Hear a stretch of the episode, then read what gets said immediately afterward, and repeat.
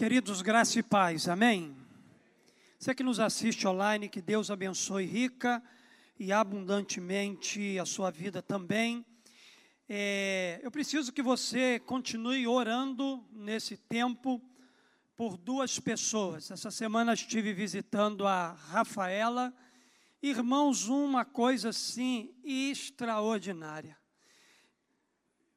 Primeira vez que eu fui visitar Ravaela, eu saí de lá realmente muito abalado pelo quadro que vi, mas também nesse processo de intercessão, de oração pela vida da Rafa, eu tenho visto Deus operar sobrenaturalmente. Que alegria poder ver a Rafaela conversando, que alegria ver a, a Rafaela tão bem, tão bem, tão bem. Então nós louvamos a Deus pela maneira poderosa como Deus tem agido na vida dela. Saí de lá, irmãos, restaurado. Primeira coisa que Deus falou no meu coração quando eu cheguei lá: Você acha que você tem problema? Irmãos, eu não tenho problema nenhum. Estou bem demais. Em vista do que essa menina enfrentou, está enfrentando mas está saindo de um quadro assim, realmente de morte. Graças a Deus, eu falei para Rafaela: Jesus te ressuscitou.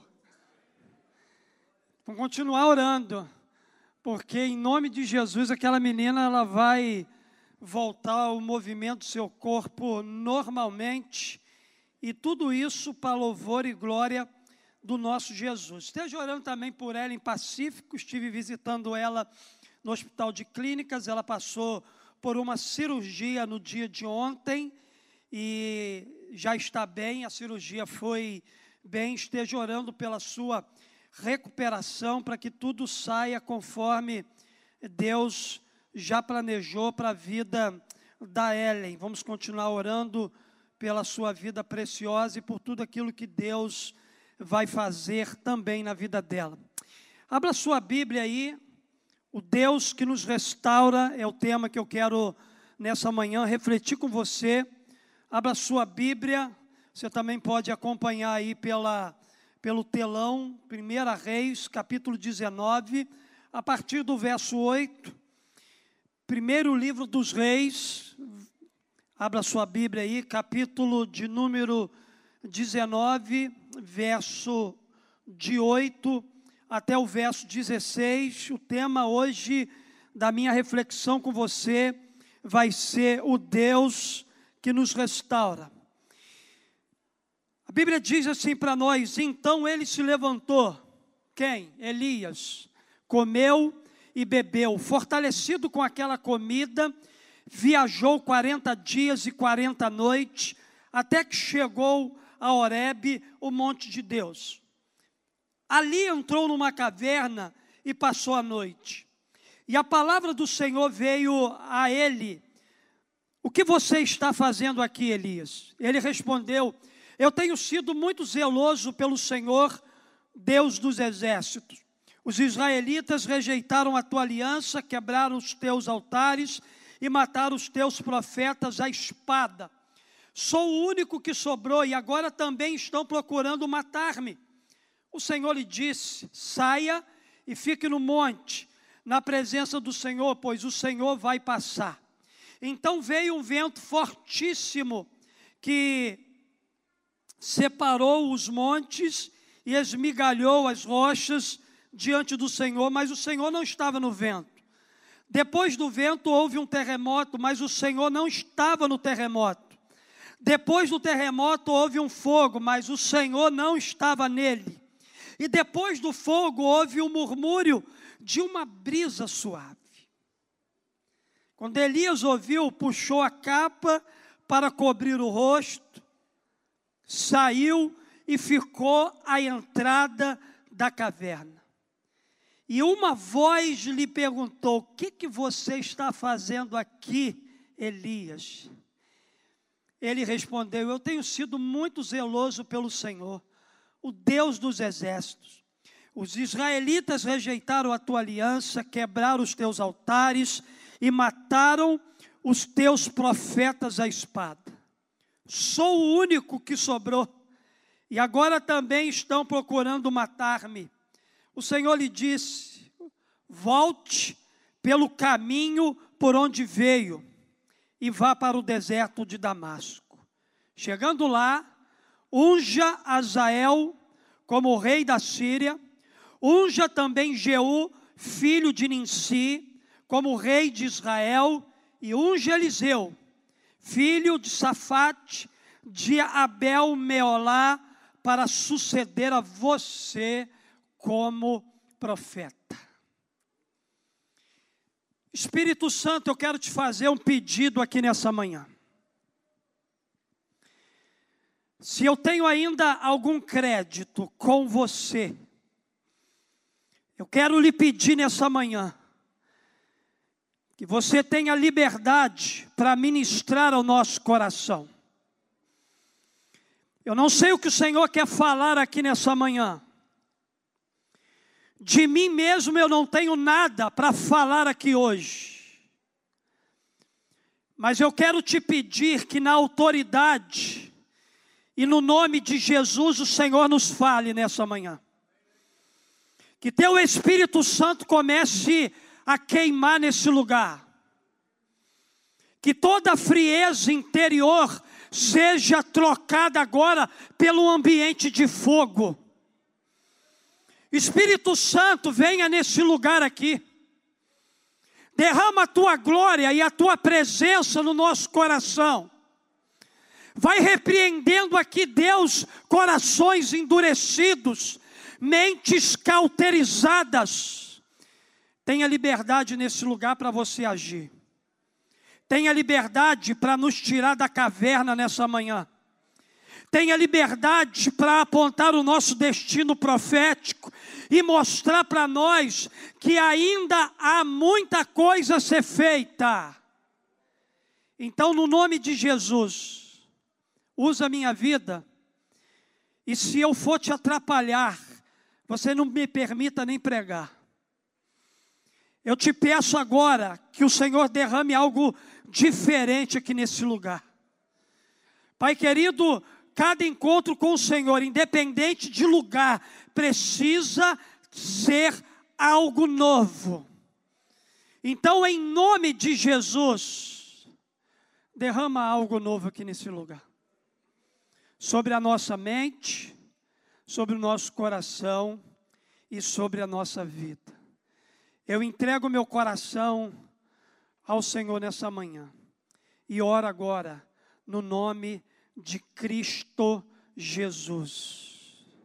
Amém e amém. Elias estava vivendo uma crise de perseguição, de abandono. A Bíblia diz para nós que depois dele triunfar de maneira sobrenatural.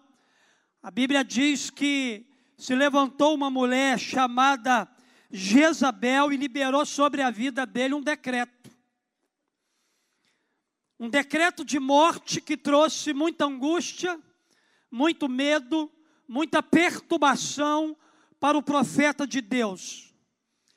E a Bíblia diz que Elias ele foi parar no meio de uma caverna abandonando todo o propósito, projeto que Deus tinha para a vida dele. Queridos, quando a gente pensa na crise, a crise é assim mesmo. A gente sente medo no tempo da crise, a gente fica angustiado no tempo da crise, a gente fica meio que perdido, sentindo-se abandonado por todos, e muitas das vezes no tempo da crise a gente até decide abandonar todo o propósito e projeto que Deus ele tem para a nossa vida. Eu quero, contudo, fazer uma exposição também aqui nessa manhã, da maneira pela qual Deus agiu para restaurar Elias da consequência gerada pela crise. Elias estava em crise dentro de uma caverna. E o mais lindo de tudo é que Deus ele visita Elias naquela caverna, e Deus então começa um processo de restauração e de cura para a vida daquele profeta, trazendo algumas coisas interessantes sobre aquele grande homem de Deus. Há nesse texto ações importantes, então, para da parte de Deus, que motivaram e trataram do coração de Elias e que eu quero repartir com você aqui nessa manhã. A gente vai analisar cada passo que Deus deu para tratar o coração de Elias naquele momento de crise, quando ele estava naquela caverna. Então, olhando para esse texto aqui, a gente pode aprender algumas verdades, a gente pode extrair algumas lições do Deus que nos restaura na crise. Primeiro, o Deus que nos restaura nas crises é aquele que nos faz uma pergunta. É aquele que nos visita em qualquer lugar que a gente está, enfrentando qualquer situação que a gente possa estar enfrentando na nossa vida. Ele nos visita e ele traz consigo uma pergunta. Após Elias entrar na caverna, frustrado, decepcionado, com medo, perseguido e se sentindo abandonado, a Bíblia diz que Deus se dirige ao profeta e pergunta o seguinte: O que que você está fazendo aqui, Elias? Deus aparece para Elias numa situação de crise e libera sobre o coração de Elias uma pergunta: Elias, o que é que você está fazendo aqui? E essa pergunta de Deus para Elias, ela está repleta de propósito. Um deles é o de fazer Elias compreender o tamanho da inutilidade dentro daquela caverna. Elias, qual é a utilidade de um profeta dentro de uma caverna? Elias, qual é a utilidade de você estar nessa situação enfrentando essa crise com medo de uma perseguição. Quando eu olho, queridos, para essa pergunta de Deus, eu aprendo uma verdade para o meu coração: toda a vida fora do propósito de Deus se torna inútil. Toda vida que está fora do propósito de Deus, ela não tem utilidade nenhuma para Deus. Deus não fez você para viver dentro de uma caverna. Deus não criou você para viver como um fugitivo. Deus não criou você para se entregar completamente a uma crise, a uma perseguição, a uma angústia, a uma dor. Deus não projetou a tua vida para você viver dentro de uma caverna. Foi exatamente isso e é isso que Deus ele tem ministrado ao meu coração nesses dias. Nesses dias, Deus tem ministrado ao meu coração, meu filho, eu não fiz você para estar dentro de uma caverna. É interessante que Deus ele queria saber o que, que a atitude de Elias estava produzindo de positivo, de benefício o lugar de Elias não era ali, não era o propósito de Deus que Elias estivesse vivendo naquela condição. Entenda uma coisa: se você está hoje numa caverna, saiba que Deus não quer que você fique aí, principalmente se essa caverna em que você está não faz parte do plano e do propósito de Deus para a sua vida. A gente precisa entender que existe cavernas na nossa vida que Deus ele nos coloca lá. Existem cavernas na nossa vida que Deus manda a gente entrar lá. Existem cavernas na nossa vida que Deus nos separa, talvez de uma realidade que a gente está vivendo, e nos coloca dentro dela, para que naquele lugar ali a gente seja tratado por Ele.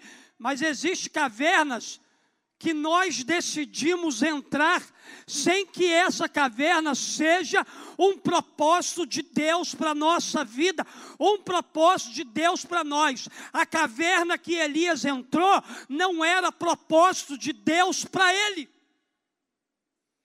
Porque não foi Deus que mandou Elias ir para dentro de uma caverna. Deus mandou Elias ir para o monte, porque no monte Deus iria falar com ele. Deus não iria falar com Elias dentro daquela caverna que ele decidiu entrar. Está aí talvez o motivo pelo qual Deus não esteja falando com você. Está aí talvez o motivo pelo qual você não consegue ouvir a voz de Deus, porque você está numa caverna que Deus não mandou você entrar. A única voz que você vai escutar da parte de Deus para a tua vida é: o que, que você está fazendo aí? Elias estava numa caverna, Joaci, que Deus não mandou ele entrar. E ali dentro, a única coisa que Deus diz para ele é: o que, que você está fazendo aí? Sai desse lugar. Não é propósito meu que você esteja aí dentro, não é propósito para a sua vida, esse ambiente e esse lugar que você está. Então, queridos, a gente precisa entender: se você está num lugar que Deus não mandou você entrar, saia daí, porque você não está estando aí debaixo do propósito de Deus para a tua vida. Você não vai ouvir a Deus no lugar que Deus não mandou você estar. Você não vai ouvir a voz de Deus numa caverna que você entrou por conta própria e Deus não te quer aí. Primeira lição que eu olho para esse texto e aprendo com Deus é essa. O Deus que nos restaura é aquele que nos faz uma pergunta. E que pergunta é essa? O que que você está fazendo aí? Qual é a utilidade de estar na condição que você está hoje? Qual é o propósito de estar vivendo aquilo que eu não mandei você viver? Qual é o propósito de estar desfrutando de algo que não é para você desfrutar? Que, que você está fazendo aí? É a única voz que você vai escutar estando numa posição que Deus não quer que você esteja. Segunda coisa que eu aprendo: o Deus que nos restaura nas crises é aquele que nos lança um desafio. O segundo passo terapêutico de Deus para restaurar Elias foi um desafio.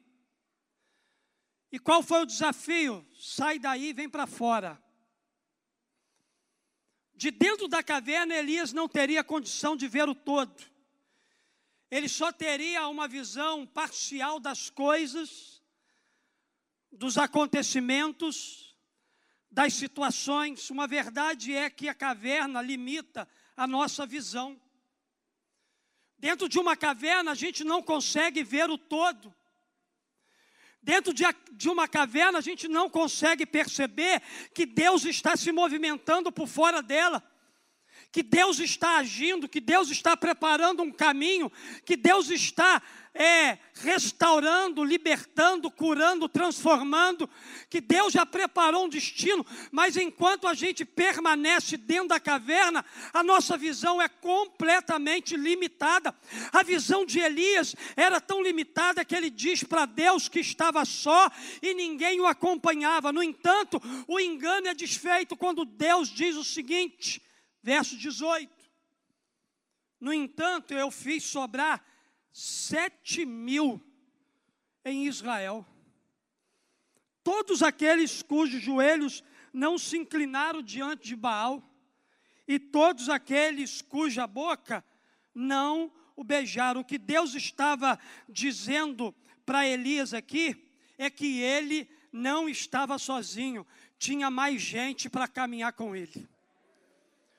Uma das maiores mentiras de um ambiente de caverna é nos dizer e profetizar e declarar para a gente que a gente foi abandonado, que não tem mais ninguém com a gente, que a gente está sozinho naquele ambiente, naquela situação, que não tem ninguém para nos ajudar. Eu quero dizer para você que tem mais gente com você do que você imagina Tem sete mil aí, ó, para caminhar contigo, para desfrutar, abençoar, cuidar, sustentar, fortalecer a tua vida.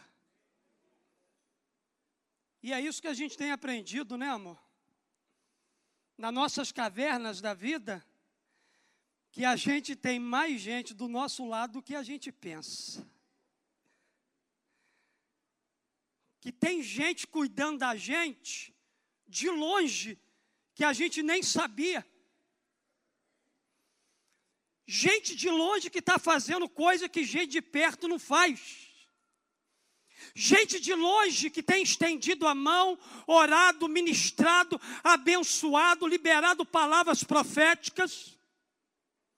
Mas dentro da caverna, muitas das vezes a gente acha que nós estamos abandonados, que nós estamos sozinhos. Queridos, isso que eu acabei de ler para você aqui significa que enquanto não se toma a atitude de sair da caverna, não se tem a visão clara das coisas que se passam fora dela. Você só vai enxergar o todo quando você tiver coragem de sair desse lugar que não é propósito de Deus para a sua vida.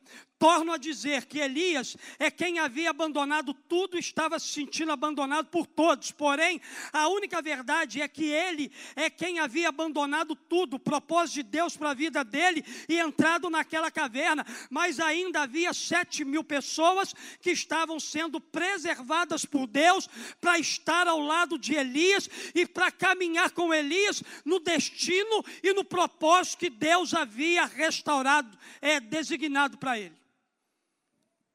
Então, queridos, o convite restaurador de Deus é para a gente deixar a nossa caverna de crise hoje. Sabe para quê? Para que a gente tenha visão do todo.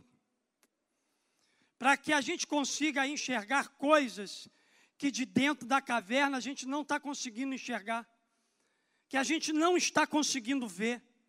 Pare de dizer que não tem mais jeito para você, pare de dizer que você está sozinho, abandonado no meio da crise, pare de reclamar da situação que você está vivendo. Deus ainda tem meios para restaurar a sua vida, porém, a decisão de sair dessa caverna é sua. Saia dessa caverna e você verá o todo e não apenas parcialmente. A palavra de Deus para Elias foi: vem para fora. Porque aqui fora eu vou te mostrar o teu destino. Aqui fora eu vou te mostrar o, o meu propósito para a sua vida. Agora você sabe por que, que eu chamo esse segundo passo de desafio? Porque tudo que você vai enxergar na hora em que sair dessa caverna será algo novo para você. Rapaz, Deus está me tirando da caverna e está me entregando coisas novas na minha mão. Rapaz, eu recebi uma palavra profética que, principalmente na minha vida pessoal, Deus vai estar acelerando os processos. Deus acelerou um processo aí que talvez a gente demoraria aproximadamente aí uns quatro anos, cinco anos para conquistar. Deus fez dentro de uma semana, de uma quinta a outra de uma quinta a outra. Amanhecemos sem nada. Precisávamos de quatro questões importantes para aquele dia. Lemos no nosso devocional que o nosso Deus é um Deus de exageros. Eu e a Mônica fizemos uma oração. Então, se tu és um Deus de, de, de exageros, exagera na nossa vida hoje. Irmãos, finalzinho da mesma quinta-feira, o que eu não tinha, menos de 12 horas, Deus nos entregou tudo na mão. Deus exagerou, Deus escancarou as portas. Deus confirmou no nosso coração, meu filho, vocês estão no caminho certo. Esse é o primeiro movimento que eu estou fazendo na sua vida tem um segundo movimento. Eu estou aguardando o segundo movimento. Agora, dentro da caverna, eu ia conseguir enxergar a forma extraordinária como Deus estava trabalhando. Deus estava chamando Elias para o novo. E tudo que é novo sempre é desafiador. Deus estava chamando Elias para novos desafios. A mentira que Elias estava crendo foi confrontada pela verdade de Deus. Você possui hoje na sua vida mentiras que foram sendo construídas durante o período da crise e que precisam hoje ser confrontadas pela verdade do céu. O céu tem verdades extraordinárias para você. O céu tem verdades extraordinárias extraordinárias para a tua casa, para a tua família, para a tua vida. Pare de crer nas mentiras da caverna e passe a crer nas verdades do céu para você.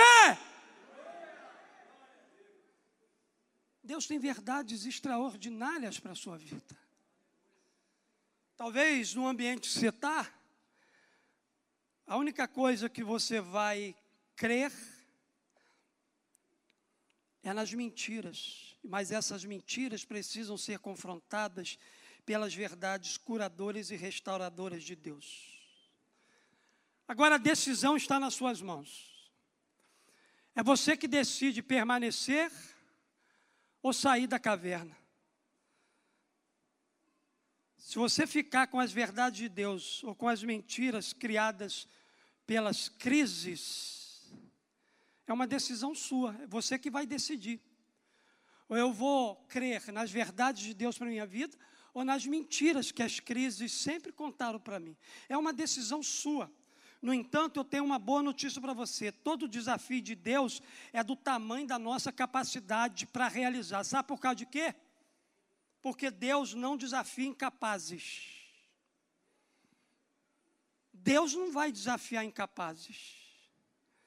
Deus estava desafiando Elias, porque Deus sabia que aquele homem era um homem capacitado. Mesmo com as suas fragilidades, vulnerabilidades, ele era um homem capacitado. Ele já havia sido experimentado no ministério profético. Ele estava já quase terminando o ministério, mas o fim de um profeta não é numa caverna.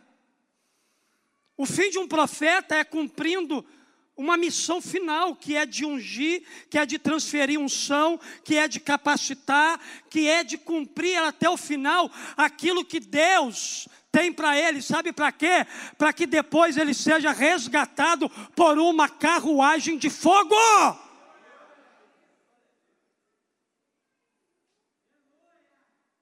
Irmãos, Elias era um homem capacitado.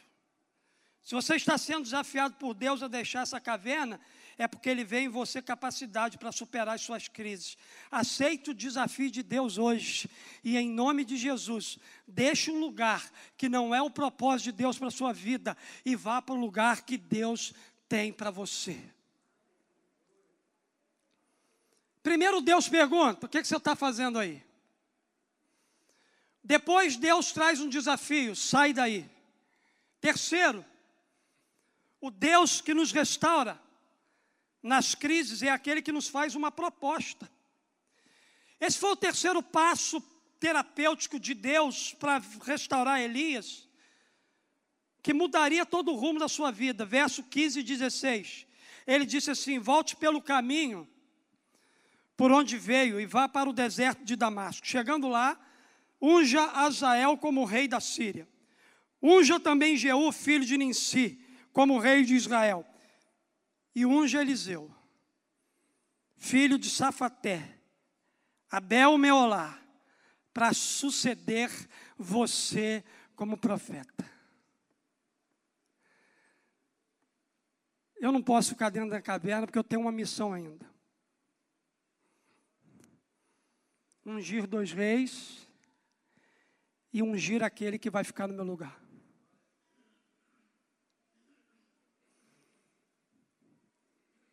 Deus, queridos, Ele é extraordinário na maneira como Ele trabalha. Deus faz aqui um desafio para Elias, uma proposta para ele. O fim da vida de Elias não era caverna. A proposta de Deus para a vida de Elias era ungir dois reis e o seu sucessor. Enquanto eu estava escrevendo esse esboço, o Espírito Santo falou no meu coração: a caverna não pode anular o seu chamado profético. Porque toda vez que você está numa caverna e não quer sair dela, você está anulando o chamado profético de Deus para a sua vida. A caverna não é o fim de um profeta. A caverna pode ser para ele um lugar onde ele vai passar para ser restaurado e curado nas suas crises interiores. Mas ao sair dali, ele vai dar continuidade ao seu ofício profético. Ele vai continuar ungindo, ele vai continuar ministrando, ele vai continuar preparando sucessores, ele vai continuar capacitando, treinando, orientando, dando direcionamento, porque esse é o propósito na vida de um profeta. Dentro de uma caverna você não vai cumprir o seu chamado e nem dará destino profético à vida das pessoas. Deus disse a Elias que voltasse e que desse meia volta para ele não estagnar o ministério profético que Deus tinha dado a ele. Você sabe que eu aprendo que o destino profético de outras pessoas estava nas decisões que Elias precisava tomar. Tinha dois reis que precisava que Elias saísse de lá. Tinha um rapaz chamado Eliseu que precisava que Elias saísse daquele lugar para ungir ele, para caminhar mais algum tempo com ele e deixá-lo como sucessor dos ofícios proféticos daquele tempo.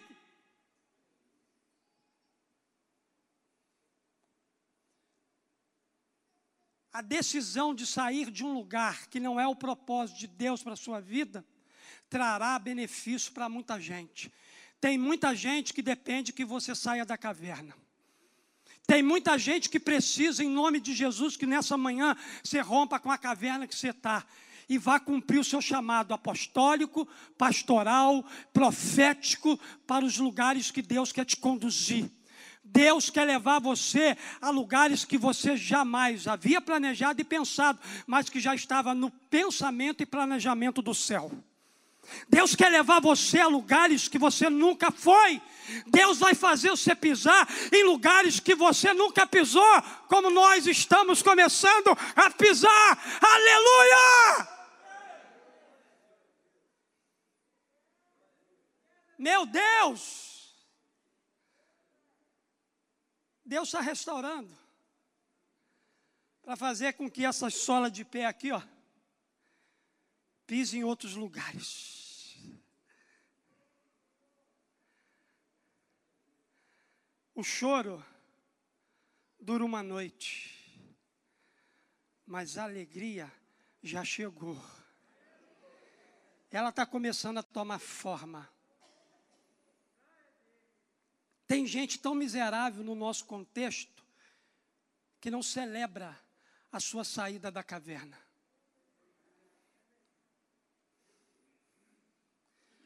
Mas tem gente, irmão, que é um só coração, é um só pensamento, é uma só visão, e está de pé aplaudindo tudo aquilo que Deus faz.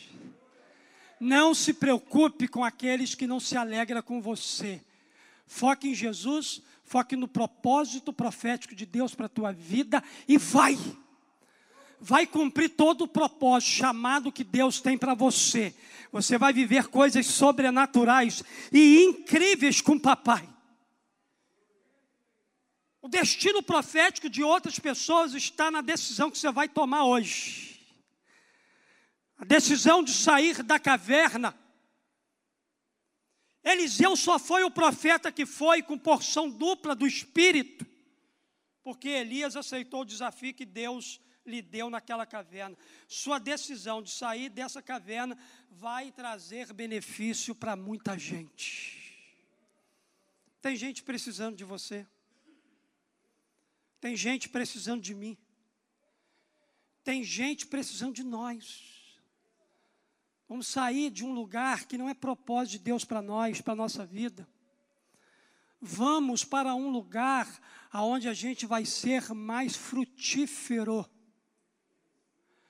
Depois você lê a partir desse texto que eu li aqui o restante da história de Elias com Eliseu. Coisas grandes e novas eles fizeram na autoridade e no poder do nome de Jesus. Uma decisão sua vai mudar tudo. Uma decisão sua pode mudar a sua história. Uma decisão sua pode romper com os laços, ciladas e estratégias do inferno. Uma decisão a sua vai mover o céu para a terra. Em último lugar, o Deus que nos restaura nas crises é aquele que nos aponta uma saída. O salmista disse assim: Eleva os meus olhos para o monte, e de onde me virá o socorro? O meu socorro vem do Senhor que fez os céus e a terra. Deus sempre tem uma saída. Deus sempre tem uma direção, Deus sempre tem um propósito, Deus sempre tem um escape. Uma das coisas mais lindas eu encontro aqui agora é possível que você diga que não sabe como sair da caverna. Você já tem uma pergunta de Deus: o que, que você está fazendo aí? Você já tem um desafio, sai daí. Você tem uma proposta, você tem que ungir dois reis e o seu sucessor. Mas Deus, como é que eu vou sair desse lugar que eu me meti?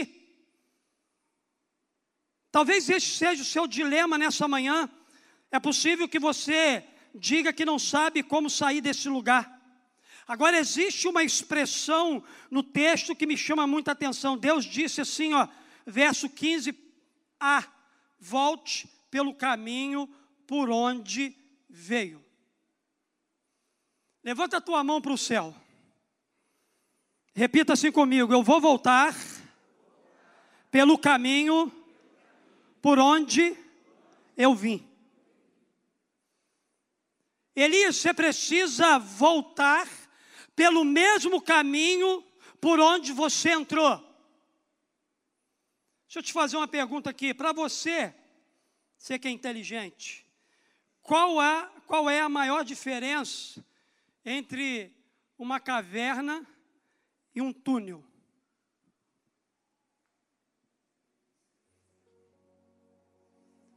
O túnel tem e a caverna não tem.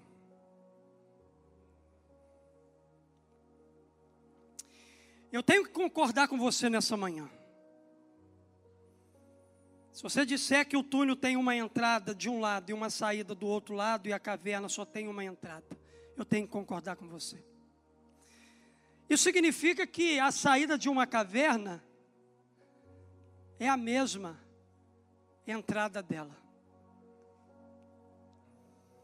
Só existe um meio, querido, de sair de onde você entrou. É saindo pela entrada. Principalmente se você está numa caverna. Ou seja, a porta que você usou para entrar nessa caverna de crise é a mesma que você vai precisar usar para sair dela. Pastor, se essa porta for o medo, eu e você vamos precisar enfrentar o medo para sair desse ambiente que Deus não quer que a gente permaneça. Se a porta for uma decepção, você vai ter que enfrentá-la. Se essa porta for um desânimo, você vai ter que enfrentá-lo. Se essa porta for uma perda, você vai ter que enfrentá-lo. Se essa porta for uma perseguição, uma humilhação, uma vergonha, um abuso, você vai ter que enfrentar, você vai ter que encarar para que você possa sair dela. Deus estava ministrando ao coração de Elias a mesma porta que você usou para entrar. É a mesma, Elias, que você vai ter que usar agora para sair. Eu entrei nessa caverna por causa da humilhação. Você vai ter que voltar à humilhação e abrir essa porta para você sair. Deus não quer que a gente fique preso nos sentimentos de medo, de raiva, de angústia, depressão, dor, Deus ele tem uma saída para você nessa manhã. Deus ele tem uma cura do céu para o teu coração. Deus está dizendo por onde você entrou. Eu te convido nessa manhã a você sair. Se você não tiver força para abrir a porta, ele vai abrir para você.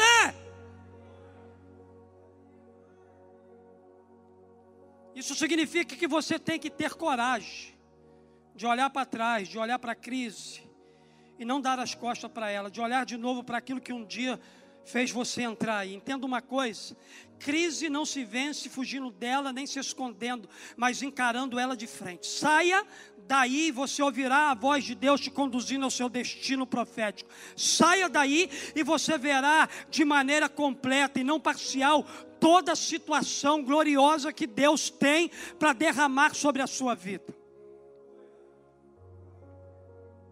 O que você vê de dentro dessa caverna não corresponde à totalidade da verdade dela para a sua vida. Essa é a verdade. Sair da caverna da crise é enxergar além das circunstâncias que nos cercam. É passar a enxergar a vida sobre a ótica de Deus, não pela nossa ótica imposta pela crise. Diante dessa verdade, Deus nos propõe a sair da caverna para cumprir o seu chamado profético. Porém, é você quem vai decidir se quer ficar aí ou sair. A decisão é sua. A decisão é nossa. É você que vai ter que se mover. É você quem vai se posicionar diante do apontamento de Deus para a sua vida. Irmãos, Deus está abrindo uma porta aqui no mundo espiritual. A decisão de ficar nos lugares escuros é tua. A decisão de sair desse lugar escuro e vir para fora, para ter uma experiência sobrenatural com Ele, é tua. Deus nessa manhã quer restaurar a sua vida. Deus nessa manhã quer restaurá-lo nas suas crises, nas suas dores mais profundas.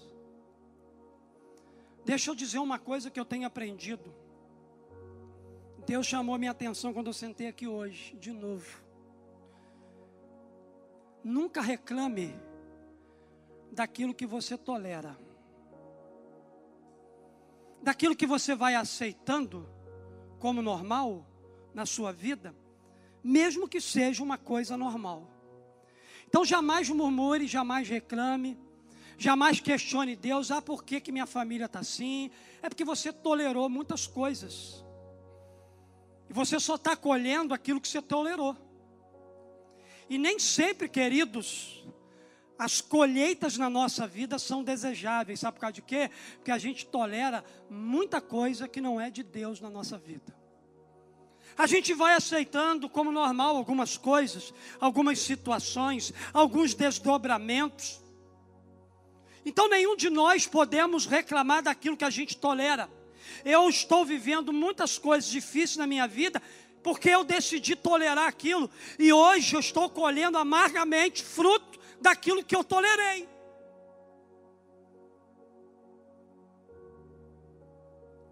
Só que Deus nessa manhã eu não sei. Ele quer reverter alguns casos aqui. Ele quer reverter algumas situações aqui. Você não suporta mais estar na condição que está. Você não suporta mais viver um sentimento que vive. Você não suporta mais ter que enfrentar algumas situações que isso já te leva à dor, ao choro, ao sofrimento. Você veio no lugar certo. Papai quer derramar restauração sobre a sua vida nessa manhã. Pastor, e o que, que eu faço com aquilo que eu tolero? Tolerei durante muito tempo. Faça o que eu fiz. dobrei meu joelho e disse: Papai, me perdoa. Me perdoa porque tolerando, aceitando isso, eu feri o seu coração. Eu me arrependo, eu me humilho, eu me quebranto aqui diante do Senhor. Eu derramo as minhas lágrimas aos seus pés. Me ajude passar pelo deserto agora.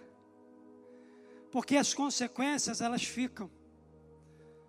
Não para nos destruir, para nos amadurecer e nos fazer lembrar que se a gente tiver que tolerar alguma coisa, que não seja as mesmas coisas. Fica de pé no seu lugar. Você crê nessa manhã que Deus tem cura para você? Dá um glória a Deus aí. Você crê que Deus tem um destino profético para você e sua família? Dá um aleluia. Você crê que Deus pode te restaurar nessa manhã? Amém ou não amém? Então, Deus que nos restaura nas crises é aquele que nos faz uma pergunta: que, que você está fazendo aí nessa situação? Você quer sair dessa situação na sua vida? Quer dar o primeiro passo? Faz de conta que você está na caverna, no lugar que você está aí. Vem aqui na frente. É o primeiro passo. Porque aqui você vai ver terremoto, mas você não vai ouvir a voz de Deus nele. Aqui você vai ver tempestade, chuva, mas a voz de Deus não estará nela. Aqui você vai ver uma voz suave, não a voz do seu pastor aqui, ó, mas a voz do Espírito Santo que está nesse lugar aqui. Ele vai falar aqui com você. Eu já posso ver gente sendo restauradas aqui nessa manhã. Sai da caverna. Primeiro passo, o que, que você está fazendo aí? Aí não é teu lugar. É uma amargura, é uma dor, é uma inveja isso tudo é caverna, irmão. Você tem que perdoar alguém, você não perdoou. Isso aí é caverna. Você não gosta de alguém, não gosta do jeito dela, isso aí é caverna. Você vai ficar preso aí até quando? Isso tudo aí é caverna.